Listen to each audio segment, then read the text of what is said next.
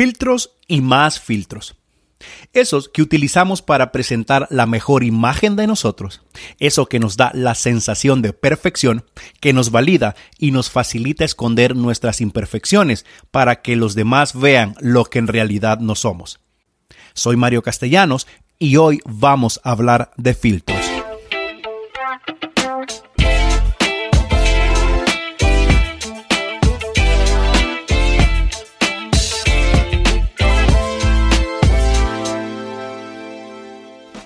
Y bueno, ¿qué son los filtros? Es una herramienta que se usa en redes sociales para crear un embellecimiento virtual, es decir, una imagen creada que satisfaga tu deseo de querer verte así en la vida real, puede ser tu cara, tu cuerpo, etc.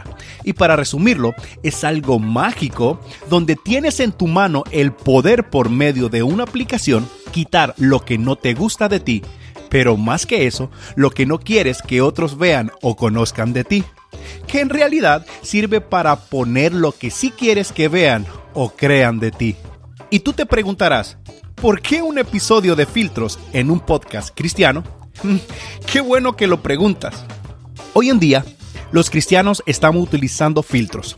Déjate aclaro nuestros líderes, músicos, pastores, esas figuras públicas cristianas, esas que seguimos y muchas veces admiramos, ellos están creando una imagen ante los demás que no es la real, que no es la original. Todo es un montaje porque necesitan proyectar algo que impacte, la imagen que les haga encajar, que les dé los números para alcanzar la popularidad para zanjar su propio éxito y que puedan alcanzar el nivel de seguidores para que sus ministerios sean cada vez más relevantes. Sí, hemos caído en esa trampa de ponerle filtro a nuestros ministerios, a nuestros dones, a nuestros talentos, incluso a nuestro llamado, a nuestra propia personalidad, como si esto fuera necesario.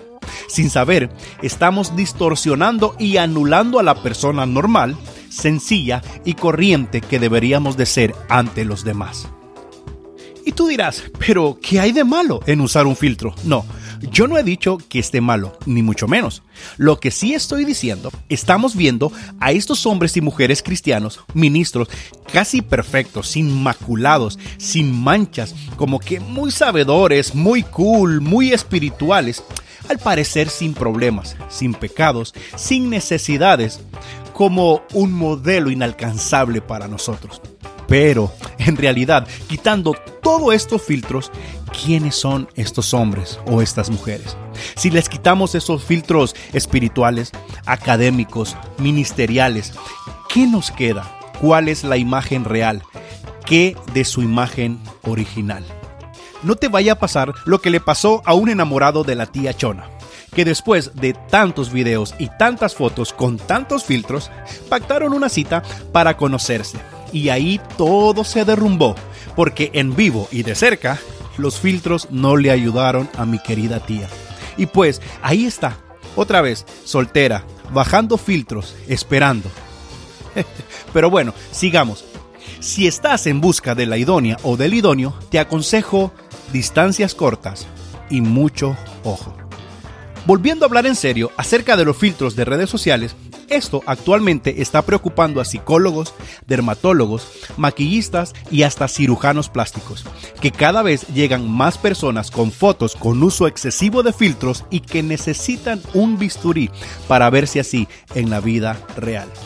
Las revistas médicas han bautizado a este fenómeno como dismorfia de Snapchat en referencia a la primera red social que lanzó las populares máscaras digitales que deforman el rostro en tiempo real. No vas a creer que un 54% de los jóvenes que usan filtros en sus redes sociales en realidad les gustaría verse así en la vida real. Y no, no estoy diciendo que tomarse una foto y aplicar un par de filtros para verse mejor sea pecado o eh, que es la marca de la bestia, o que es antibíblico. Nah, nada de eso. Tranquilos, aquí, aquí no hacemos eso. Que sepan que estoy hablando de filtros de vida, de filtros de personalidad que los cristianos estamos consumiendo para mostrar una super vida cristiana. Y es que la gente necesita conocer que Dios puede usar personas normales, débiles, guapos, feos, chaparros, altos, con pecas, con espinillas, con pelo largo, con pelo corto, sin pelo, blancos, morenos, con títulos, sin títulos, talentosos, sin talentos. en fin, así como somos, Él nos quiere usar para bendecir a otros. Cuando usamos filtros, la gente puede llegar a creer que nuestro Dios debe de tener algún filtro que lo hace irreal. Y eso no es así. Este episodio hace un brindis por más líderes, por más pastores y más ministros sin filtros, que sean reales, de carne y hueso, con fortalezas pero también con debilidades, con aciertos pero también con errores, en fin, líderes humanos. Yo, yo por eso a mi podcast no le pongo filtros. Aquí hablo como soy y hago mi contenido como soy.